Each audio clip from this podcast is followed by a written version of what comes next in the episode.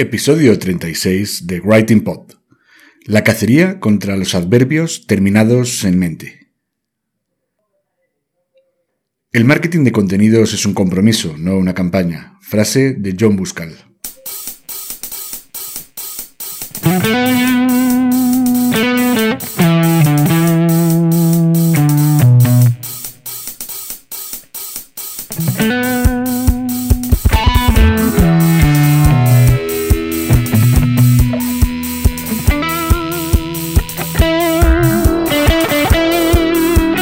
Te cuesta escribir para tu blog, este es tu podcast.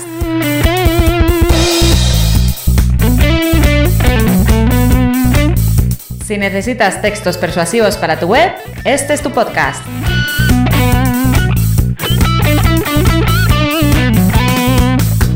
Si no sabes por dónde empezar a escribir, si sientes miedo ante un documento en blanco, este es tu podcast.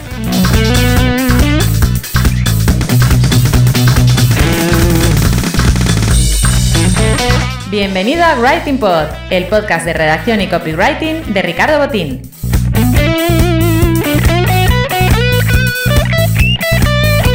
¿Copy qué? Copywriter, redactor persuasivo, redactor publicitario, lo que prefieras. ¿Writing Pod? Un juego de palabras para mezclar el trabajo de escribir y el de hacer podcast.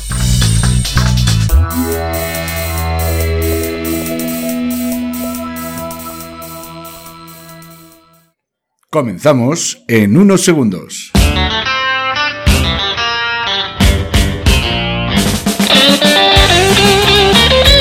Bienvenido a este episodio número 36 del podcast de copywriting y redacción Writing Pod. Te está hablando Ricardo Botín.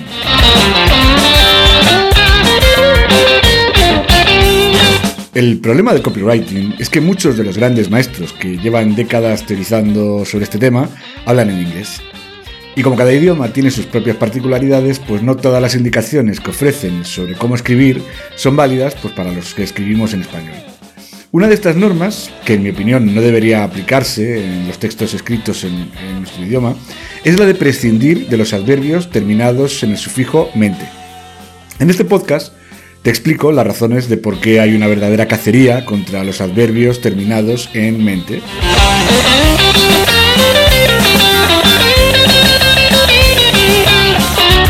Pero antes voy a mencionar los créditos musicales.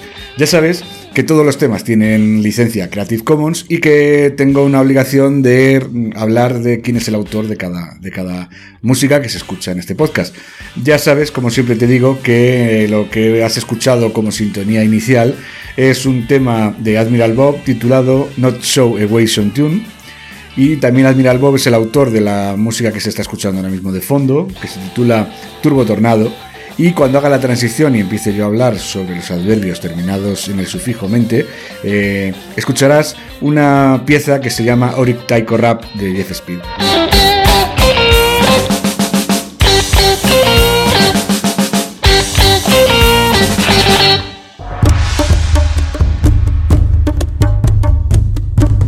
Voy a hablarte sobre los adverbios. No te creas que voy a dar una gran discusión filológica, ni mucho menos, pero bueno, sí que quiero mm, entrar un poquito en detalle pues, en algunas normas de redacción y una de las más básicas es sobre todo pues, en el uso de los adverbios.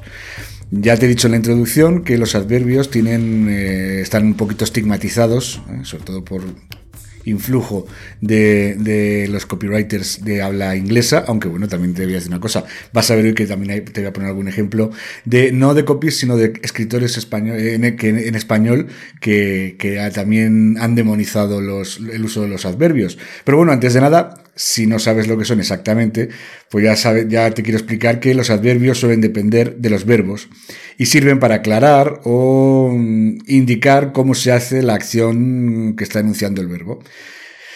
Esto ya nos indica que el adverbio pues, cumple una función fundamental en una frase, porque es fundamental para modificar o complementar a un verbo. Se puede crear un adverbio, por ejemplo, a partir de un adjetivo. Es decir, simplemente lo convertiríamos en femenino y le añadiríamos el sufijo mente. ¿no? Eh, por ejemplo, de la palabra rápido, de, de rápido, lo podemos pasar directamente a rápidamente.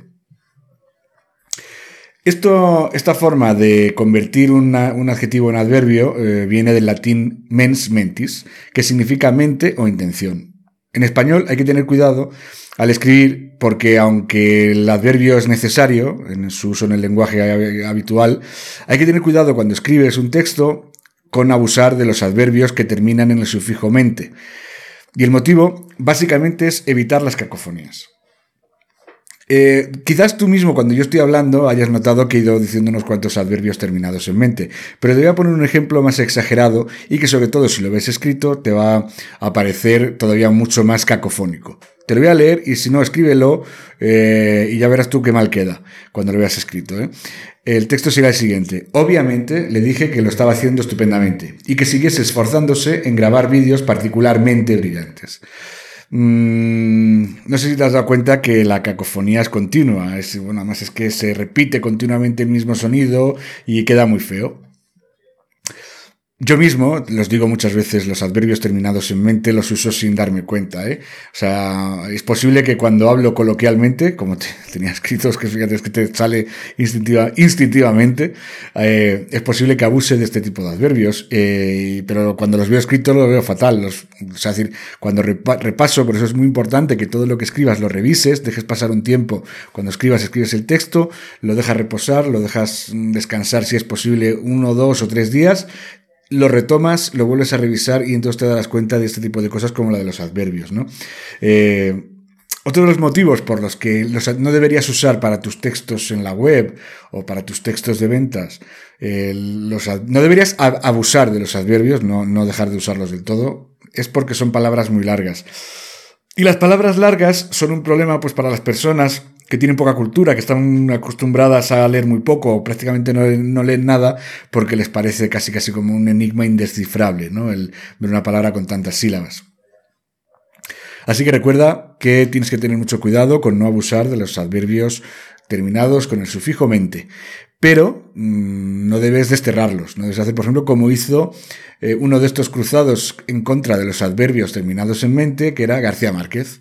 Gabriel García Márquez, porque en mi opinión es uno de los mejores escritores en lengua castellana, yo creo que casi a nivel mundial, pues en sus memorias tituladas Vivir para contarla, explicaba lo siguiente. La práctica terminó por convencerme de que los adverbios de modo terminados en mente son un vicio empobrecedor.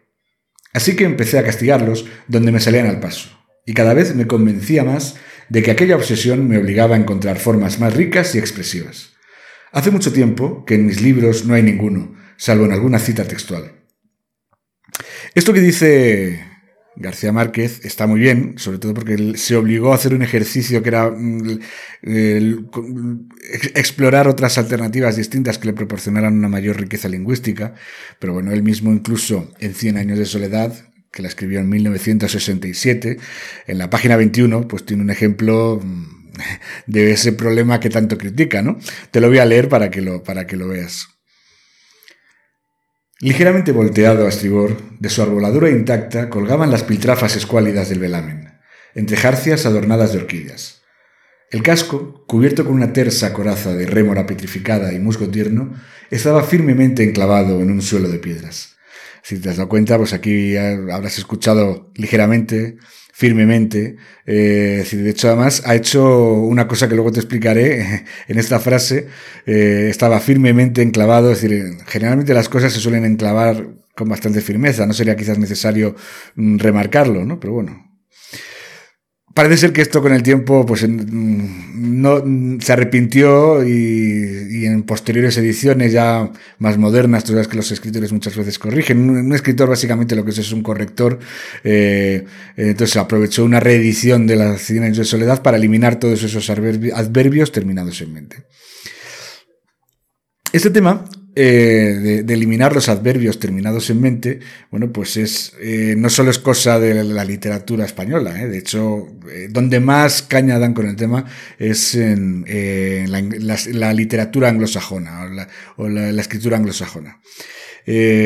Curiosamente, uno de los libros más recomendados por los copywriters, sobre todo en España, y que está a favor de la eliminación radical de los adverbios terminados en mente, pues lo escribió Stephen King que bueno, que puede ser muy, muy buen vendedor de libros, pero no creo que sea un experto copywriter.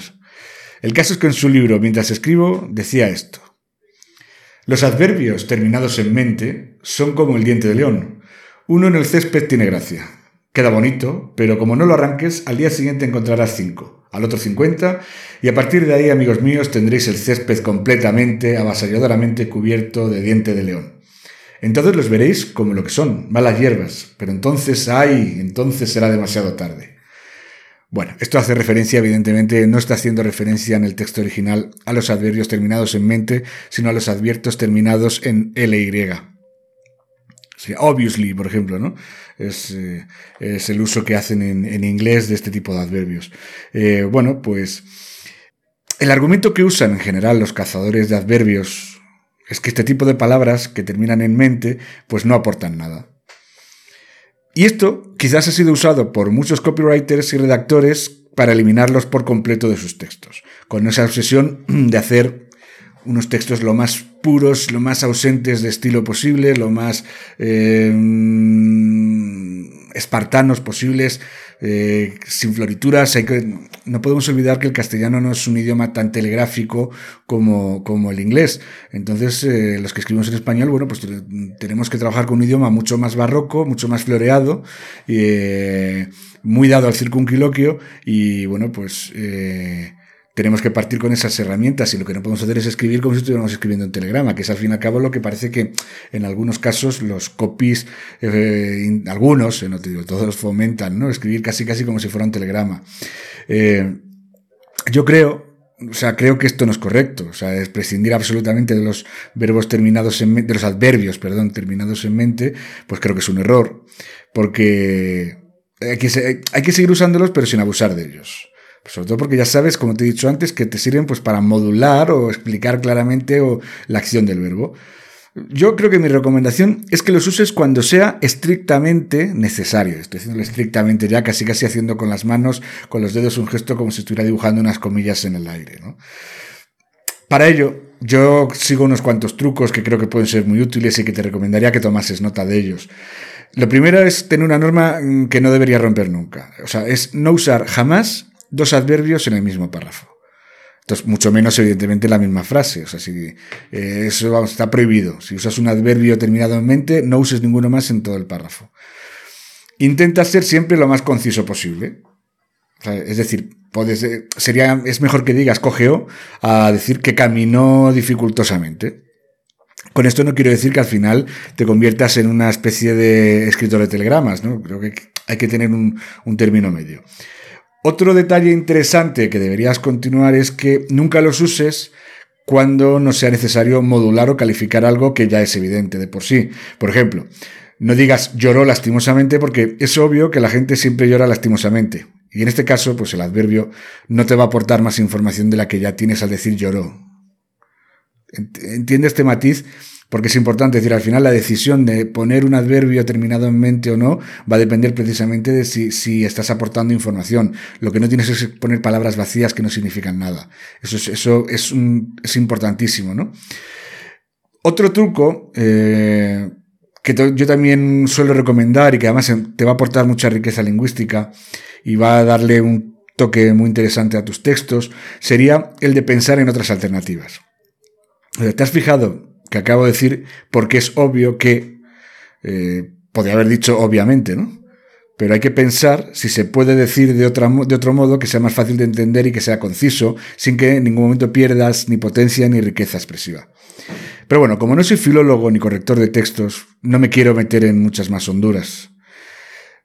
De, de todos modos, incluso así, sí que me gustaría que si no estás de acuerdo conmigo, quieres rebatirme mi opinión, en este caso entiendo además perfectamente que pueda ser de esos profesionales, de esas personas que escriben sin usar nunca como regla genérica no usar nunca los adverbios terminados en mente. Bueno, entiendo que puedas discrepar conmigo y, o que incluso quieras aportar algo más de valor a este debate que yo creo que es bastante interesante.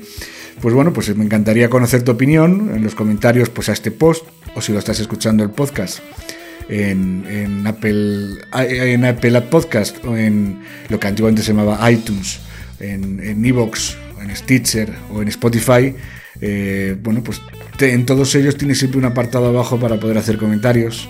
Y sí que me gustaría, pues si tienes algo más que añadir respecto a este tema, mm, pues estoy deseando leerte. Así que te espero ahí en los comentarios, te espero en la valoración de, los, de, este, de este episodio. Es muy importante para que este podcast eh, de Writing Pod se muestra a más gente, es imprescindible que tú lo valores y le des la máxima puntuación en la plataforma en la que estés, porque solo de ese modo, con las reseñas, con los comentarios favorables, con las, mm, los votos favorables, pues evidentemente los algoritmos eh, de búsqueda y de muestra de, nuevos podcasts a los que los oís en las sobre todo en los en las plataformas en los podcatchers eh, es importante que, se muestre a más gente para que más gente conozca este podcast. Eh, ya sabes también que de cualquier modo me tienes en mi página web, en ricardobotin.com. Eh, si me quieres mandar un email, si quieres explicarme algo más personal o lo que sea, pues me puedes escribir un email a contacto arroba ricardobotin.com. Me puedes encontrar también en las redes sociales. Yo ahora mismo estoy presente pues, en Facebook, en Instagram, en Twitter y en LinkedIn. En todas ellas me vas a encontrar fácilmente si buscas como Ricardo Botín. En Twitter y en Instagram básicamente Ricardo es arroba Ricardo Botín y en LinkedIn y en Facebook es también prácticamente igual. Y, no quiero terminar sin recordarte, como hago siempre, eh, que bueno, pues ahora que parece que se avecinan tiempos de pasar muchas horas en casa con el rollo este de la pandemia de coronavirus, bueno, pues si tienes que estarte 15 días metido en casa y te terminas y te aburres de ver tantas películas en Netflix eh, o en HBO, bueno, pues te recomiendo que te descargues mi ebook gratuito, escribe en tu blog como los profesionales, es una guía eh, pensada pues, para emprendedores y para profesionales que tienen miedo a la página en blanco y que tienen la obligación o la necesidad de escribir periódicamente en, Internet, tanto en las redes sociales como en, como en, los, como en su propia web o en su propio blog.